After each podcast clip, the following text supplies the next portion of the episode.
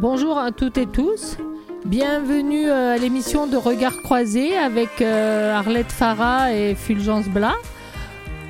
Euh, dans cette émission, aujourd'hui, eh bien, nous allons avoir l'invitée Annabelle Robert qui qui est une auteure et qui va nous présenter son livre qui s'appelle La théorie de la veste. Et tout de suite après ça, en deuxième partie, restez avec nous puisque l'humoriste Luc Boilly sera des nôtres avec sa chronique Rien à voir, tout à entendre. Et là, on part en musique avec euh, Étage Diouf, Cool, Fine, Nice.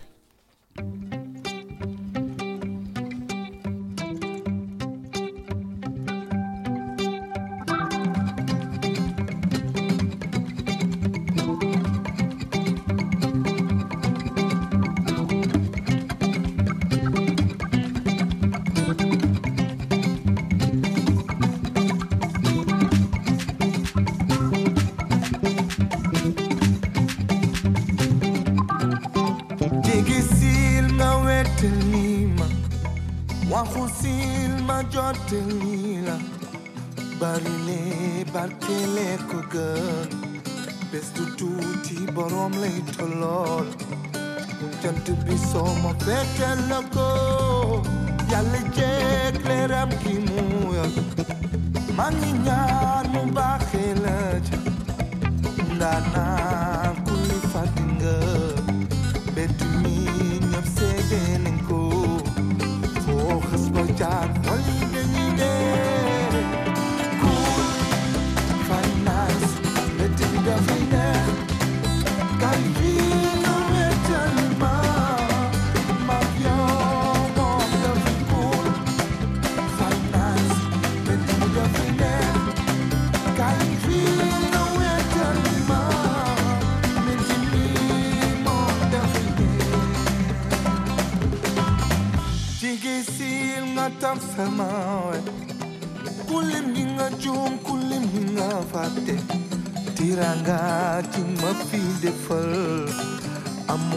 faz pular uma mão.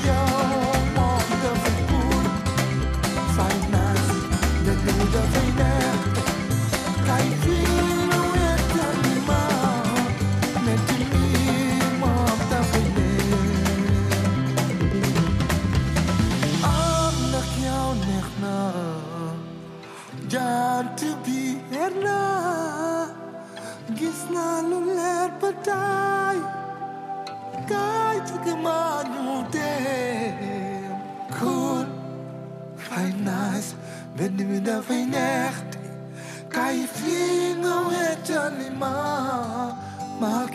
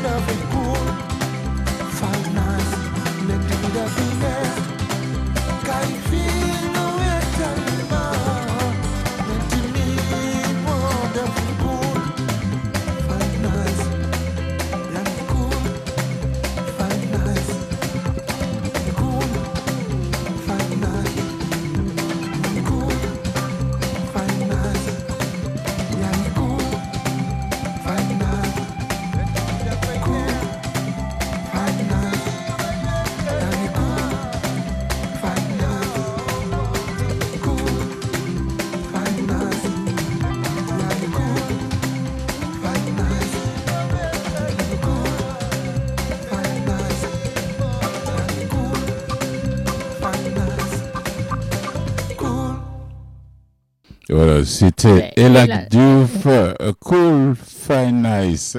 Allez, moi je dis bonjour maintenant à tout le monde. On est parti, notre invité déjà au bout du fil. Oui. Avec le décalage horaire, on parlait de son livre La théorie de la veste, qui est une méthode drôle et accessible à tous. voilà, Et- et- ah ouais, elle dit, comme elle le dit au verso du livre, le monde appartient à ceux qui ont de l'audace. Mais Et en, même si- en expliquant, en expliquant ici au, au Québec ce que ça veut dire se prendre une veste. Ouais, ouais. Ah Ah, oui, ça, ça, c'est bien sûr. Parce que c'est une expression française. Bon, Oui. comme elle le dit, Annabelle dit, le monde appartient à ceux qui ont de l'audace. Et même si votre cerveau veut absolument vous faire croire le contraire, la honte ne tue pas. Alors, si vous rêvez secrètement et propulsez votre carrière à, un autre niveau, si vous avez peur de demander une augmentation de salaire, si vous cherchez à repousser vos limites, il faut oser. Et grâce aux conseils pratiques et efficaces que propose cet ouvrage, vous n'aurez plus jamais peur de vous lancer. Bonjour Annabelle Robert. Bonjour Annabelle. Bonjour, merci de votre accueil. Quelle introduction, dis donc. Euh, comment allez- comment allez-vous? Eh, Je vais signaler tout de suite à nos auditeurs ici au Canada que c'est une Canadienne, c'est une Albertaine qui est installée à Paris. Alors, euh, euh, ne vous en faites pas. elle euh, on est désolé de vous de couper un peu quelques heures, de quelques minutes de votre sommeil. hein. C'est la soirée, c'est le- c'est la nuit là-bas. Oh, C'est c'est 23 oui, heures. c'est la nuit, exact. C'est la nuit ici, mais ça veut dire que euh, j'ai pu travailler toute la journée, que ça perturbe pas du tout euh, le travail et que Oui. euh, je vais me coucher avec euh, vraiment le grand sourire d'avoir discuté avec mes compatriotes. Ah ouais, génial. Merci beaucoup, Annabelle. Elle est née au Canada, dans ce petit village de l'Alberta, dans un petit village de l'Alberta. Elle est l'aînée d'une famille de 10 enfants, une famille mormone. Elle débarque en France à l'âge de 23 ans et se lance en entrepreneuriat en 2013. Elle est la créatrice de Present Perfect, une agence de communication spécialisée dans la prise de parole en public destinée à former des orateurs hors pair dans le monde des affaires. Comment une jeune fille d'un petit village d'Alberta se retrouve à Paris pour créer une entreprise et qui écrit un livre, Annabelle. Ben, je pense que euh, j'avais envie de, vraiment euh, démarrer de zéro. Et il y a une première chose, c'est que euh, au Canada, vraiment, même si ça change, pour avoir accès à des meilleurs postes, pour avoir une belle carrière, c'est quand même important d'être bilingue. Et euh, en Alberta, vous le savez très bien, nous ne sommes pas bilingues. Il n'y a pas grand monde qui parle français. Donc je me Oui. suis dit que euh, si je vais apprendre le français, autant l'apprendre en France. Où, Oui. Bonne euh, idée. C'est le pays, c'est ça, c'est le pays du vin, c'est le pays du champagne, c'est le pays du. Bah allez, rien que ce week-end, j'étais en Champagne pour acheter 10 caisses de champagne direct de la producteur, c'est un bonheur. Bah, c'est quand vous Et, voulez, euh, vous revenez avec.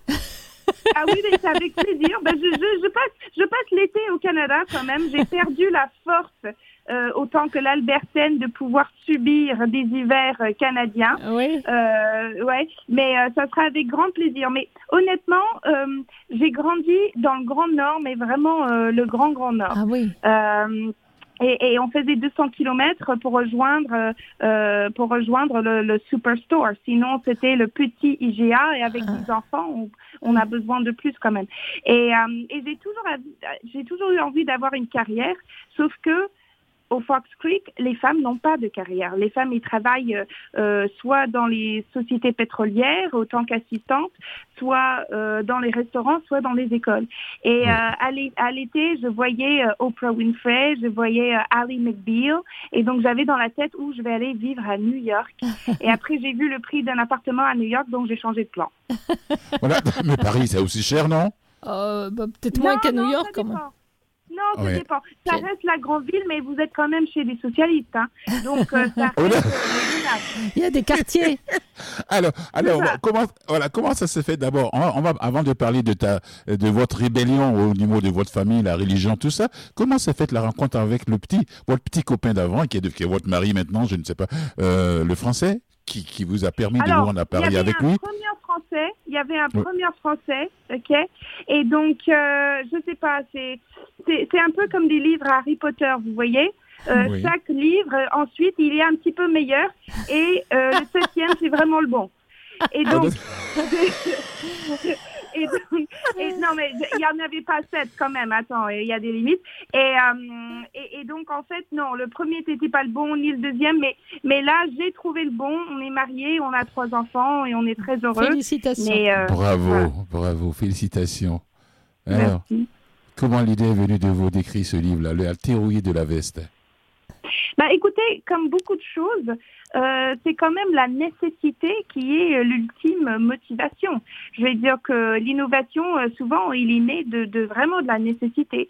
Et, euh, et moi, j'ai toujours été euh, ambitieuse. C'est pour ça que j'ai pas pu rester chez des Mormons parce que j'ai toujours eu un problème avec des gens qui me disent quoi faire.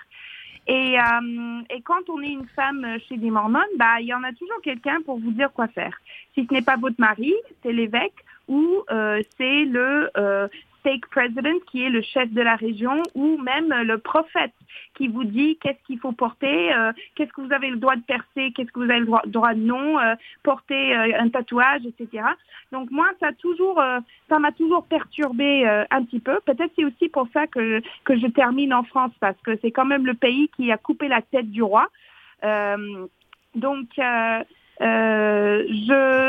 j'avais besoin en fait Oui. d'entreprendre parce que j'arrivais pas à garder un job. Et euh, j'arrivais pas à garder un job parce que j'arrêtais pas euh, de faire des choses dont je savais qu'il fallait que ça soit fait de cette manière. Et que j'arrêtais pas de dire à mes patrons comment ils devaient tourner leur business, qui passe plutôt mal. Et, euh, et donc j'ai dit, bah, écoutez, soit j'entreprends, soit je vais vivre sous un pont. Et euh, le problème avec l'entrepreneuriat, c'est que tant que vous n'avez pas de clients, vous n'avez pas d'entreprise, vous avez une loisir. Et donc, il fallait trouver des clients. Et je me souviens que j'étais toute seule dans ma buanderie parce que c'était un petit appart parisien. Euh, Oui. Mon bureau, c'était le buanderie. Et il fallait commencer euh, chercher dans mon réseau. Et j'avais un chouette réseau parce que je travaillais dans la politique. Je connaissais pas mal de patrons de sociétés CAC 40 qui la bourse ici en France. Et euh, mais j'avais honte de les appeler. J'avais honte de répondre à leurs questions qui m'ont même pas posées. J'étais en train de faire des films toute seule dans ma tête quand il me dit euh, mais c'est où vos locaux?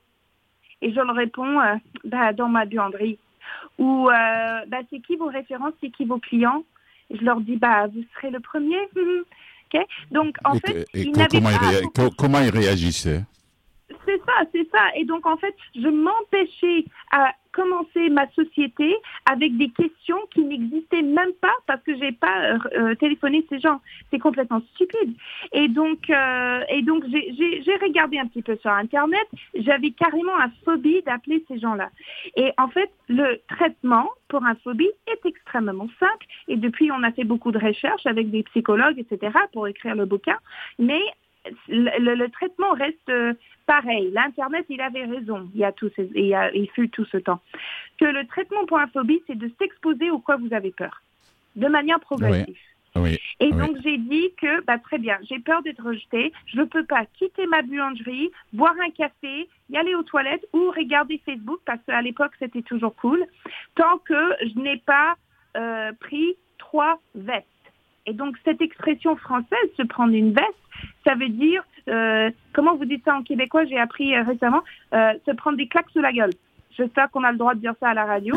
Oh, oui, oui, oui, on y va. C'est c'est se faire rejeter, quoi. On fait, Se on fait une rejeter. demande et puis euh, on nous dit non de façon un petit peu brutale et c'est ça, prendre une non veste. merci, ça m'intéresse pas. Comment vous avez eu mon numéro Euh, Quand c'est non merci, c'est poli, mais c'est- ça peut être pire, prendre une veste. Exact, exact. Et donc j'ai dit, je peux pas quitter ma buanderie tant que je n'ai pas pris trois claques. Et, euh, et donc j'ai commencé à téléphoner des gens. Et c'était pas des claques qui m'attendaient, c'était des rendez-vous commerciaux, c'était des opportunités, ou peut-être c'était des non-réponses. Mais euh, arrivé à 18 heures, quand il fallait libérer la nounou, euh, j'ai dit, OK, là, il faut que j'aille euh, franco-franche. hein. Et j'ai dit, je vais appeler un prospect. Et j'ai pas quitté l'Alberta pour prospecter des gens dans l'industrie. Euh, je vais appeler Chanel. Et donc, je cherche sur Internet un numéro pour Chanel. Je dis jamais de la vie, ils vont répondre. Euh, ça ça se fait pas, des, des, des numéros qui flottent sur Internet qu'on peut prospecter. Chanel, bonjour. Oui, bonjour. Je souhaite parler à la directrice de la communication, s'il vous plaît. Et là, dans ma tête, bah voilà, elle est là, ma veste. Jamais de la vie, elle va me passer la directrice de la communication. Je, très bien, je vous le passe. Panique Annab- totale. Annabelle, Ouais. Annabelle, ce livre, comment il a été écrit? D'abord, il a été édité au Flammarion. Flammarion, c'est pas n'importe quelle maison d'édition. Comment il a été accueilli en France, ce livre Alors, moyennement. En- non, pas moyennement, je vais dire clivant. Soit les gens, ils, soit les gens, ils adorent, soit ils trouvent ça euh, vulgaire. Parce que vous savez, Ah en France, c'est le, c'est le, c'est le vieux monde. C'est, euh, vous, vous imaginez qu'en France, euh, vous n'allez pas avoir un très très bon job si vous n'avez pas fait une grande école. Ça veut dire que tout de suite, vous sortez, vous avez euh, votre diplôme, vous sortez, vous allez choisir votre, votre université, euh, et il y a des grandes écoles et des petites écoles. Vous imaginez Oui, et oui. donc, euh, le talent est partout, l'opportunité n'est pas. Et donc, euh, pour ceux qui sont comme moi, qui, qui ont une ambition qui est plus grande que la situation sociale dans laquelle ils, ils sont nés, c'est très, très bien reçu en France. Oui, À Ah, tel point que euh, Oui. il n'y a pas une semaine qui passe que j'ai pas deux, trois emails des gens qui me disent bah, j'ai pratiqué la théorie de la veste et j'ai été promu et j'ai signé des clients et ainsi de suite. de toute façon, moi, je. En gros, oui, arrête, vas-y. Non, j'allais j'allais juste te dire, alors en fait, c'est quoi la théorie de la veste? La théorie de la veste, c'est euh, un- suite à des recherches que nous avons faites sur le peur du rejet, qu'est-ce qui se passe dans le corps quand on est rejeté. C'est des choses pragmatiques et faciles que vous pouvez faire dans trois étapes pour oser plus davantage et surmonter progressivement votre peur de l'échec. Et c'est des choses très simples. La première chose, c'est il faut se fixer un quota de rejet à prendre tous les jours. Pour certains, moi par exemple, c'est trois par jour et deux le week-end. OK? Donc ne soyez pas étonnés si je vous demande de me réinviter à la fin de cette émission. Donc c'est trois par jour et deux le week-end. Pourquoi? Parce que, euh, un, ça me force de chercher des opportunités qui n'étaient pas sur mon radar auparavant. Deux, je passe ma journée à essayer de réussir et de bien faire mon travail, histoire de varier des plaisirs ou, si on parle de ça d'un point de vue euh, financier, euh, diversifier mon portfolio. Une fois par jour, je vais faire quelque chose dont je suis quasi sûre que c'est une veste. Mais se faire rejeter dans tous les sens, c'est pas encourageant. Donc il faut qu'une tentative de veste, comme on l'appelle, respecte des critères. Un, que vous êtes quasi sûr que c'est une veste, parce que le but, c'est de accumuler une tolérance au rejet quand même, pour que ça vous fasse plus peur. D'accord? Le cerveau percevoir le peur du veste exactement pareil qu'un peur du douleur. À tel point que si vous prenez un Tylenol ou un, un, un Advil, 30, 30 minutes avant de se prendre une veste, les gens, ils disent qu'ils ont moins mal. OK? Donc, un, il faut que vous soyez quasi sûr que c'est une veste. Deux, il faut que, euh, si ce n'est pas une veste, ça vous avance vers votre ambition. D'accord? En, en gros, on peut, en, gros, Annabelle, on peut résumer ça comme ça, c'est-à-dire prendre ces échecs pour les transformer en force pour avancer dans la vie, quoi. Bah, c'est ça, parce que quand vous remplissez votre quota de veste, vous pouvez vous féliciter. Vous êtes performant, vous avez rempli vos quotas. ok? Euh, deuxièmement, euh, si jamais ce n'est pas une veste, mais vous vous trouvez avec des opportunités de dingue. Et le troisième chose, c'est que dans aucun cas, est-ce que pratiquer la théorie de la veste doit nuire à votre réputation. Donc, il faut que vous soyez sincère dans votre communication. Il faut que vous respectez ce qu'on appelle un paramètre mignon en disant que si votre demande est, est, est- est sincère et presque mignon, on ne peut pas vous détester. C'est facile de rejeter une demande, mais on ne peut pas rejeter aussi facilement une personne. Oui.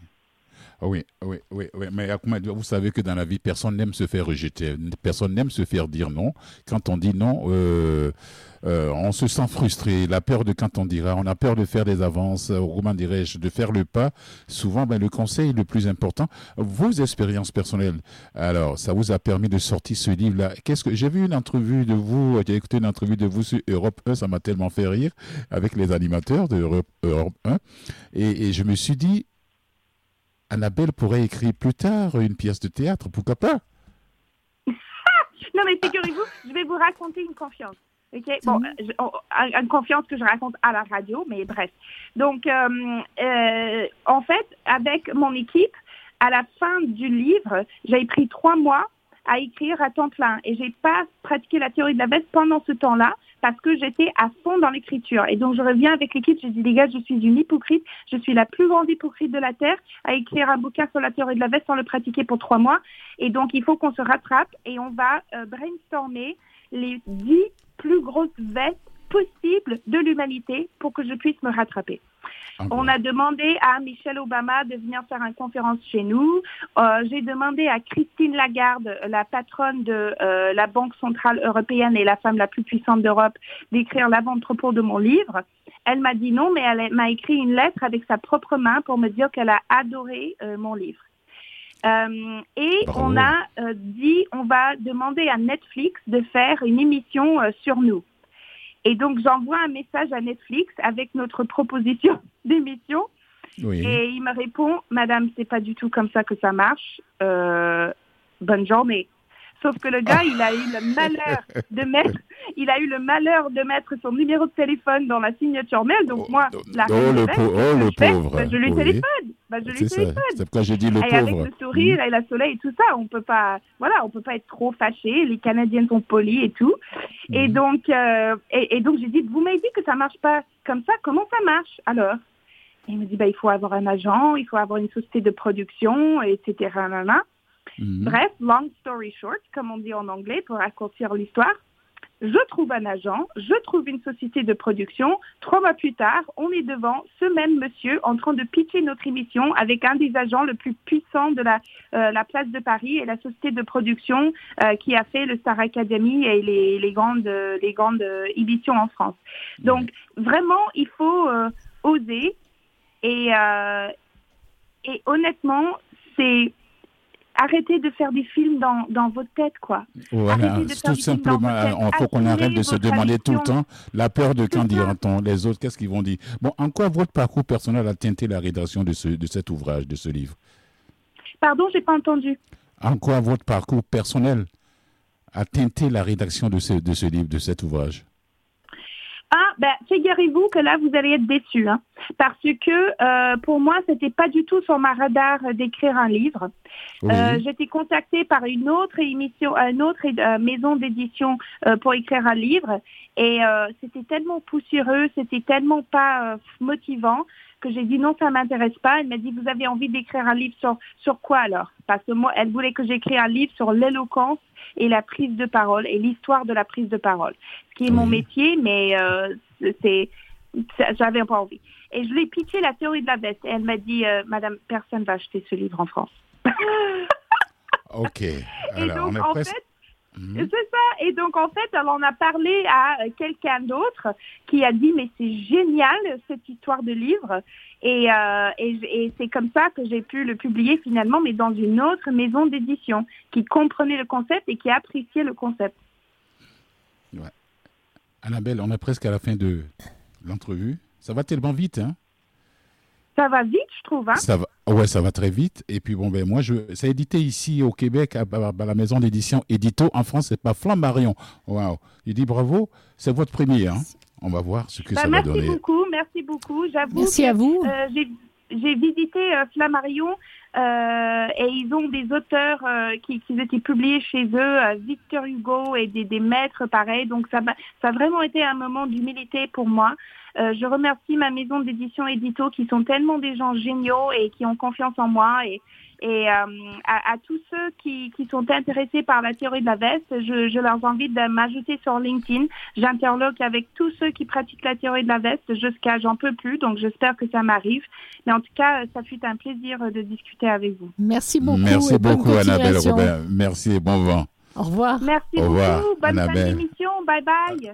Merci, bye bye.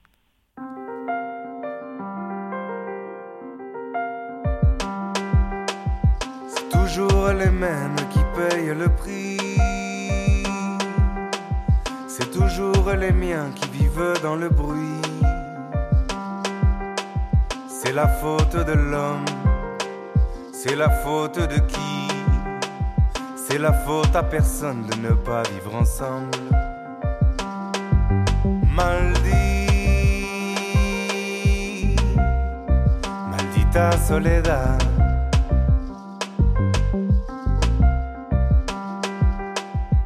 Chacun vit son histoire dans un mètre carré. C'est l'homme qui vit seul à s'en rendre taré. Moi je parle dans le noir, Soledad le soir. Tu me donnes de l'espoir quand ton corps tremble. Maldi, maldita soledad.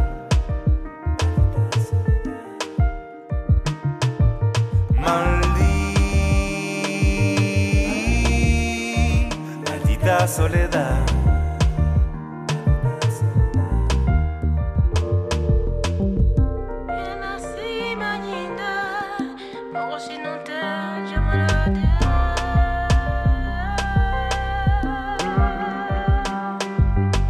Je vois bien qu'il y a un truc qui cloche dans les rues de Paris. Qu'il y a un truc qui cloche dans les rues de Paris. Tout ce monde malade qui court dans ma ville. Maladie de l'homme blanc, maladie du siècle. C'est la faute à personne de ne pas vivre ensemble. Maldi, maldita soledad.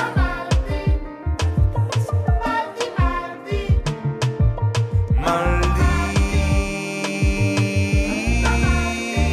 maldita soledad.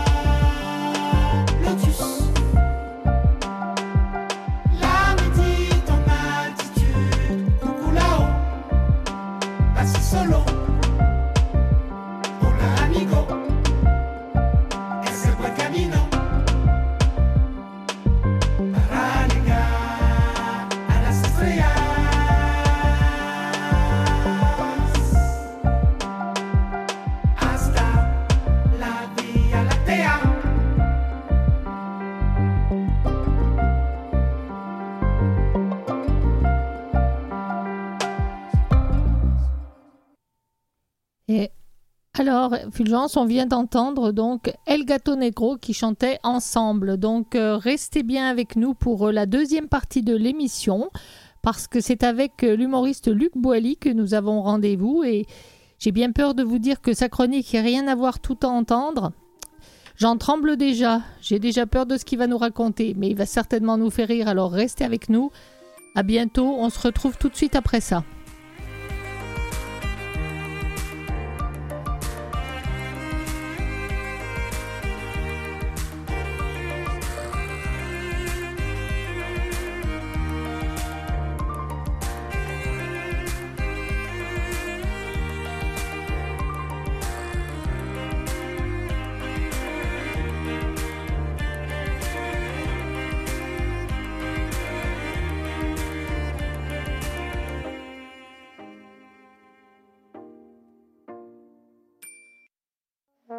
Vous écoutez Regard croisé avec Fulgence Blas et Arlette Farah.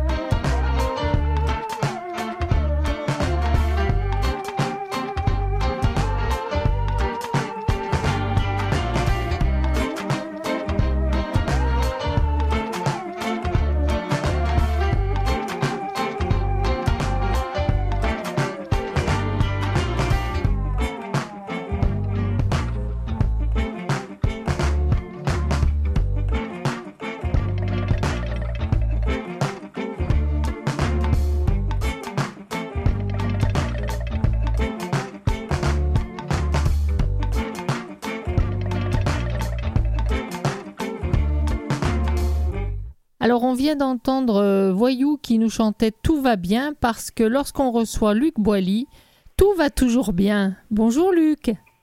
Bonjour Arlette, bonjour Fulgence, ça va bien? Bonjour Luc Boilly. Mais moi je te pose pas la question, je te mets la musique qui s'appelle Tout va bien, ça me suffit.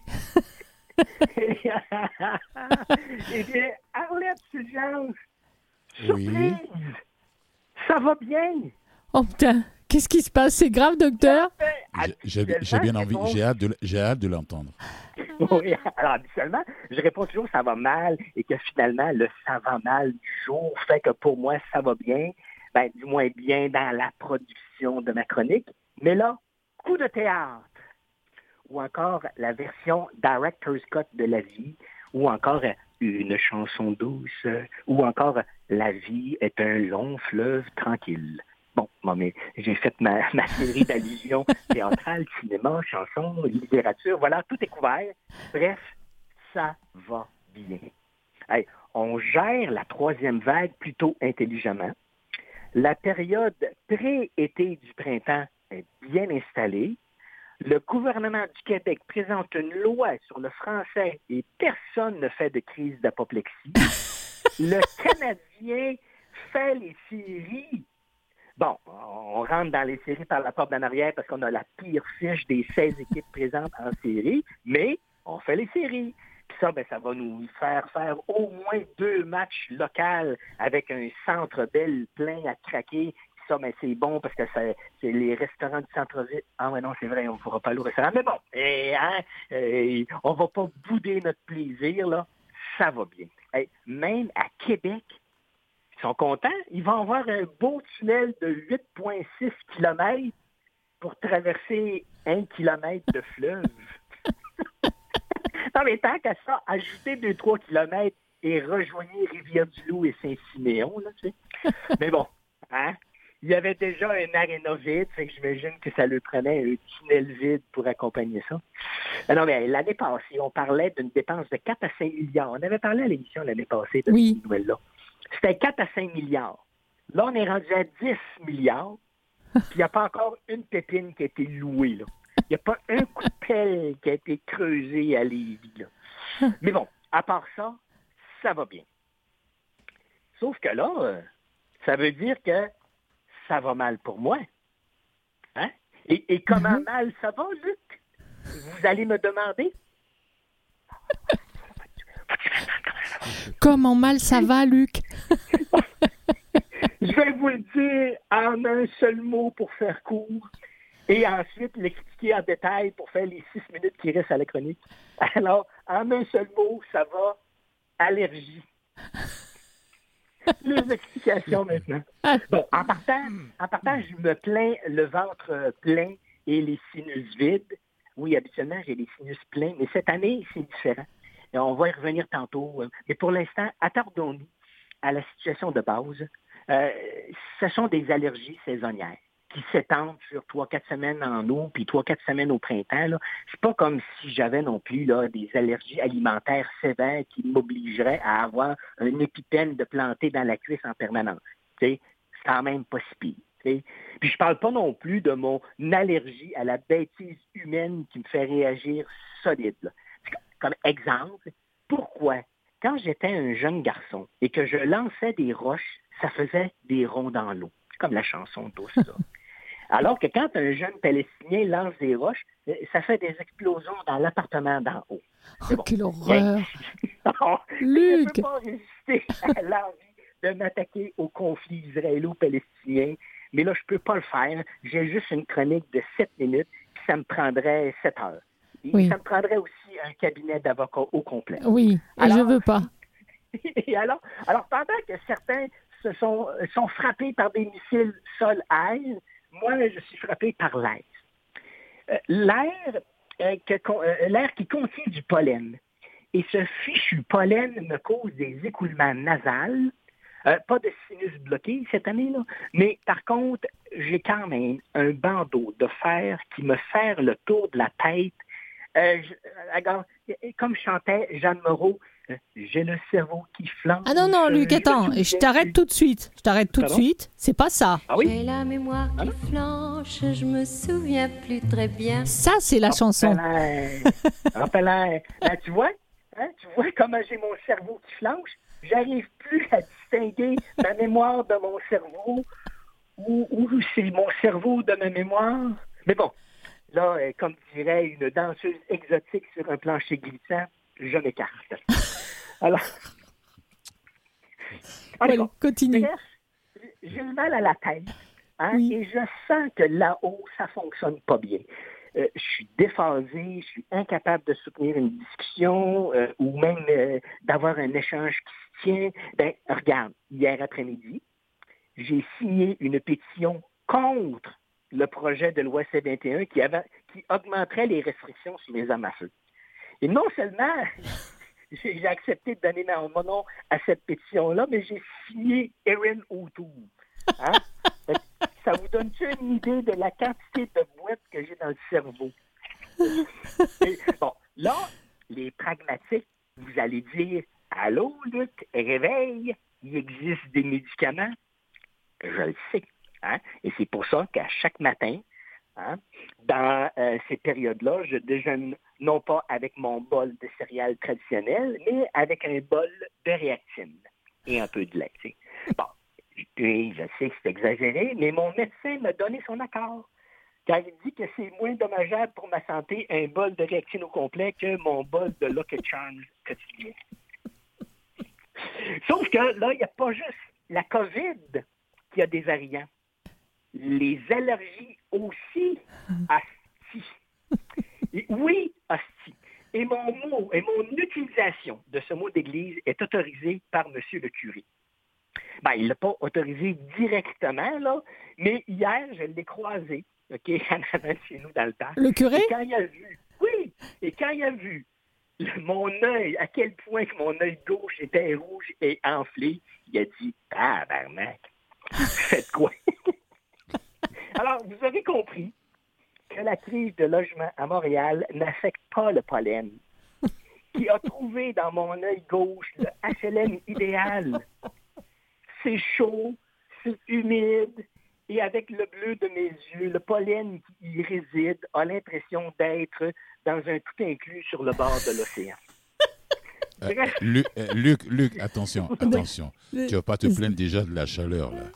Laisse-le Ah, non, finir, non, non. laisse-le finir son, son, son, Non, non, chronique. Oui. non, Je me, plains- me plains pas de la chaleur, c'est c'est le pollen qui lui trouve de la chaleur dans mon Dans son œil. de mon œil. Ah oui, euh, d'accord, d'accord, agréable. d'accord. C'est d'accord. Non, comme je- arrête, il faut mon que je demande parce que je ne sais pas si c'est plus de la chaleur. Ah non, non, non, non, je, je, me- je me plains. Moi, je me plains jamais de la chaleur, puis je me plains jamais du froid. Alors vas-y, continue, Non, ton tout inclus dans l'œil. Mais pas de ça. Alors, ben Mhm. là, euh, bref, euh, j'ai le cerveau en compote. Je ne sais pas si c'est la drogue ou l'action du pollen ou les deux. Euh, j'ai mon œil gauche qui est rouge, il est enflé, il me pique, il me gratte, il me démange, puis il est tanné que je le frotte avec du papier sablé. Non, faut Fait pas que, si les gens ils se plaignent que le couvre-feu nous force à rentrer avant 21h30, ben moi, le pollen fait qu'il faut que je sois dans la maison 24 heures sur 24 avec un sac de plastique sur la tête. Même à l'intérieur. Ah, quasiment. Je, l'enlève des fois pour avoir quand même un petit peu d'oxygène. Là, tu sais, je veux pas, euh, pas me ramasser avec le cerveau d'un conspirationniste. Alors on fait une petite pause musicale avant que tu nous racontes la fin? Oui, tantôt, je vous parlerai plus de... On va parler de Tata. de Tata. Alors on part en musique avec euh, Mélanie Venditti qui chante Le Souvenir. Tiens, c'est pour toi ça. Ah, ben oui.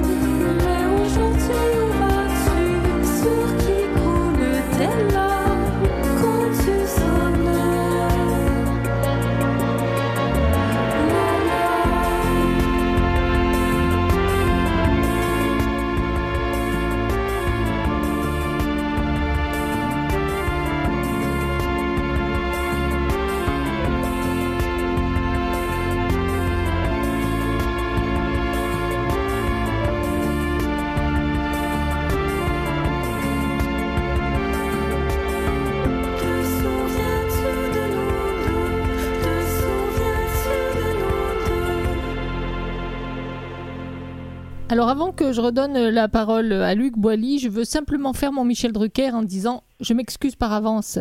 Je ne sais jamais ce qu'il va dire quand son cerveau flanche. Donc euh, il, il est seul et unique responsable. Avec Fulgence, on se on sort de là nous. Alors maintenant On tu ne- peux y aller avec les On ne tatas. fait, on ne fait qu'écouter. On ne fait qu'écouter. Ben, aujourd'hui, moi, je parle de, de, de, de Tata. Oui. Et c'est un peu en lien aussi avec, tu te souviens, euh, Arlette, j'ai fait souvent euh, des, des, euh, des- Mon deuxième micro, c'était des petites vites. Ah oui oui oui, j'adorais ça. Alors là, voilà. Alors, tu vas aimer ça aujourd'hui. C'est un mix de petites vites et de pas vite. OK? Et J'ai peur. une catégorie des voleurs. OK? Oui. Alors, j'ai des voleurs qui sont des pas vite, mais souvent, c'est en lien avec des petites vites. Parce que dernièrement, il y a un voleur de bobettes qui a été arrêté dans la région de Lanaudière. Un voleur de bobet. Un voleur- on va nommer son nom, c'est Jimmy Provo, 27 ans, de Saint-Esprit. Hein? Et Priez non- pour nous. Et non, de- et non Saint-Esprit. Comment il, a, comment il, s'est mal pris en Alors, arrêté comme ça Il, a- il- il- il faisait des, des vols, par- des, des entrées par réfraction chez plusieurs résidentes situées dans les municipalités environnantes, là, de Saint-Calix, à Chersey, par exemple. Mais pour voler des bobettes. Attention, Luc, Oui. donc c'était même pas un voleur de bobettes dans les magasins. Non, chez les chez les gens. Ah, Euh, des, des, des bobettes qui ont servi, quoi. ok, la- la- Laisse-moi Ah oui. laisse-moi découvrir la Ouais, suite. Ah oui, mais ça, Ben, ça- on t'explique. Tu, tu poses une question, on t'explique. ça- Non, non, mais c'est une très bonne question. Tu sais, dans le magasin, ça vaut rien, là. Bah oui. Quand, c'est quand, quand ils ont des, dans, dans, les, euh, dans les tiroirs, ben, les, les, les, les bobettes, ils ont des odeurs, etc. tu sais. Mais, tu sais, Ouais, ben, je t'en prie, ami de la poésie, ça suffit. euh, Va pas plus loin. Oh, Non, mais. Alors. j'ai- OK, ben, je ne ferai pas mon deuxième. si, si, non, non, vas-y, vas-y. Je plaisante. comme. Moi, je pensais qu'il volait ça sur les cordes à linge. Oui, moi aussi. Mais non, il rentre dans la maison. Mais tant, tant qu'être rentré dans la maison, on vole des choses qui ont plus de valeur. Ben, tu peux voler tes bobettes aussi, si tu veux bobettes, mais ils volent d'autres choses. Ils volent les ordinateurs, volent les tablettes électroniques, volent euh, le champagne, je ne sais pas, mais en tout cas, tu, tu- tu vois que c'est un tata, tu sais. Et qui... Tu verrais la face à Fulgence, il est en train de se questionner. C'est Ah ouais, trop drôle à voir. Qu'est-ce que je vais faire avec les, les, les- les bobettes de quelqu'un d'autre ben, ils, ils disent, ils disent que pendant tout ce temps-là, tu sais, on avait soupçonné la sécheuse.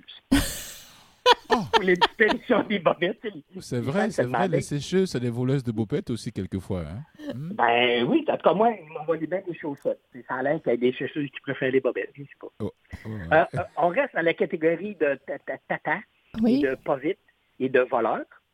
Alors, il y a un voleur en, en Californie, je crois, que lui il est allé euh, euh, faire des vols et euh, tant qu'à être sur la place, euh, il a consulté l'ordinateur de la personne et il a consulté des sites des sites euh, de pornographie.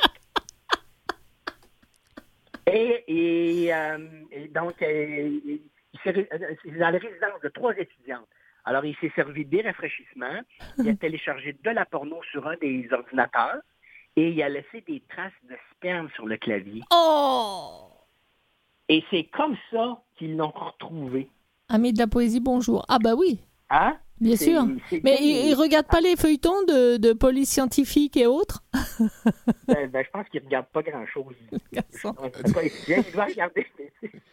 non, mais imagine son ordinateur à lui. Oh. J'ose pas l'imaginer. Mais ça, on dit toujours qu'un criminel revient sur les lieux de son crime. C'est pas vrai. Lui, je ne sais pas s'il va revenir. Ah, reste dans la catégorie tu- où voleur. tu sors ok. tes histoires de tata C'est- tout vrai. C'est ça. tout vrai, ça. C'est- ouais, Attention, Fulgence, c'est tout vrai. Rien n'est inventé chez lui. C'est bien des- ce qui est des pire. preuves. Il a des preuves. Il y a des gens comme ça dans la vie de tous les jours. Ah oui, oui. Quand, quand il y a deux cambrioleurs particulièrement malchanceux, ou encore, comme je viens de les appeler, tata, qui ont été arrêtés au Royaume-Uni, euh, il est en train de commettre un crime avec son complice, et l'un des deux hommes s'est assis sur son cellulaire et il a composé accidentellement le 999.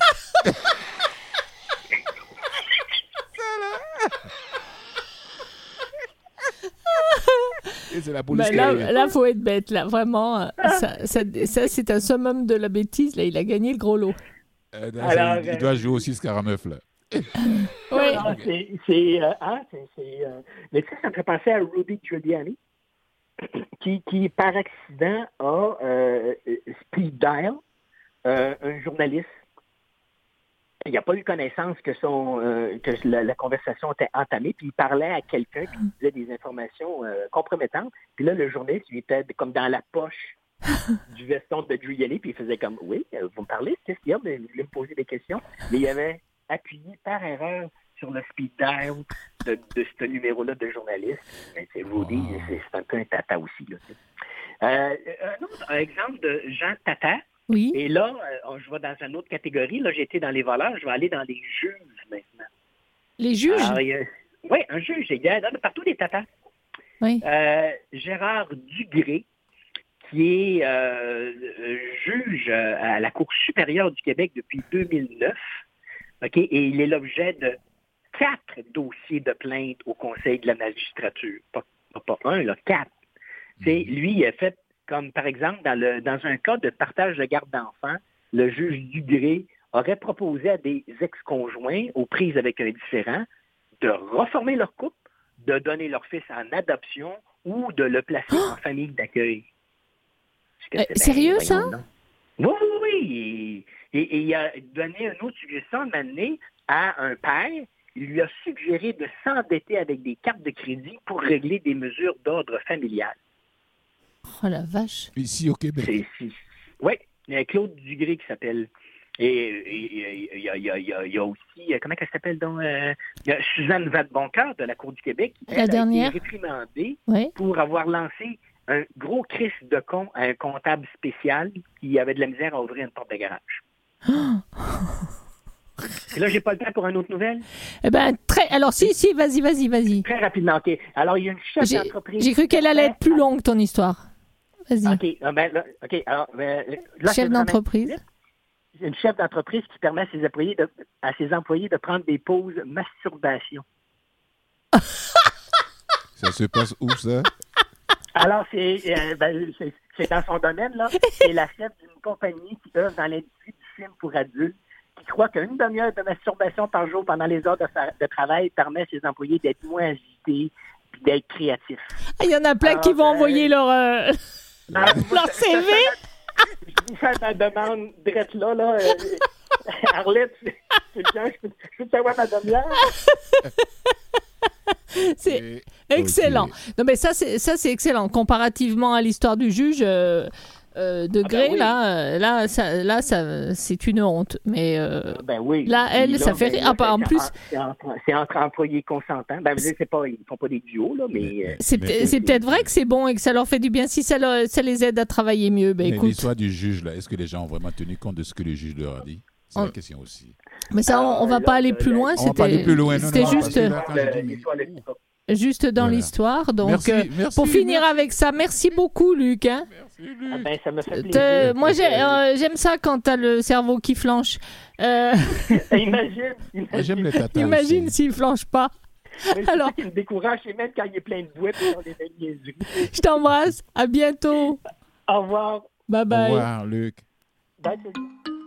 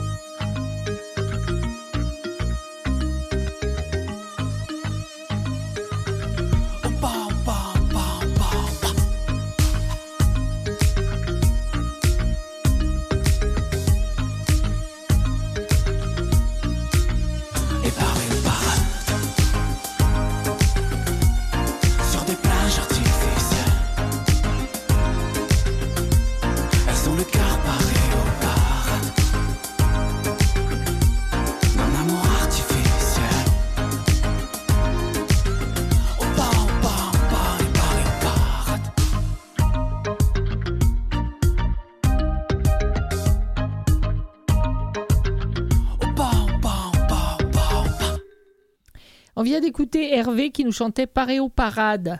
Hâte de faire une parade de Paréo, moi. Qu'il fasse assez chaud pour ça. Fulgence, nous arrivons Oui. à la fin de cette, euh, cette émission. Alors, euh, je ne sais pas où Luc Boilly va chercher ces horreurs qui sont à la fois horribles et si drôles aussi à entendre, mais euh, bravo, beau travail à lui. Oui, mais il est, il, est, il est là pour ça. Très bien. pour nous faire découvrir, pour nous faire entendre ce genre de choses. Moi, quelquefois, tu vois mon visage, comme tu l'as dit, hein, je dis, oui, va, oui, va chercher ces histoires-là. Justement. Allez, arrête, on dit merci à. Annabelle Robert. Ah oui, Annabelle Euh, Robert. Avec la oui, théorie de la a- veste, cette méthode Shaw pour faire, pour faire de l'échec une force. La théorie de la veste, c'est quand on, on, on fait face à des échecs, c'est tout. Un refus catégorique et d'une manière un peu. Ou quand on reçoit des quoi. fois un, reçu- un refus blessant parce que là, Voilà. euh, ou, joli. assez sec ou, ou Voilà. qu'on a une forme de rejet. Donc, euh, Pas de manière assez catholique, comme on dit. voilà, donc, euh, ouais. à elle de le, de le vivre. Donc, ça s'appelle la théorie de la veste. Ouais. Ouais. C'est vendu ici, hein, tu l'as dit? Oui, On le trouve chez Renaud Bray? Ouais, c'est en librairie. Édito, maison d'édition. Puis en France, c'est la maison d'édition Flammarion quand même. Hein. Bah, Flammarion, c'est pas Oui. n'importe quelle maison d'édition. Édité aussi au Québec, donc deux fois édité. Allez. bah, ouais, il y a aussi des très bons livres qui n'ont pas été édités chez Flammarion. C'est pas non plus la science infuse. Donc, euh, c'est Ah, une, bonne, une bonne maison, mais euh, Pour- je veux dire, il y a une- plein d'autres bonnes maisons aussi. Pour une débutante. Et on lui souhaite, euh, et on lui souhaite euh, bon vent en tout cas avec euh, son livre. Et puis ben, nous on se retrouve demain. Bye bye. Merci Ouais, Maurice Bolduc pour les demain. musiques. Encore une autre be- belle journée. Merci Maurice. Bye.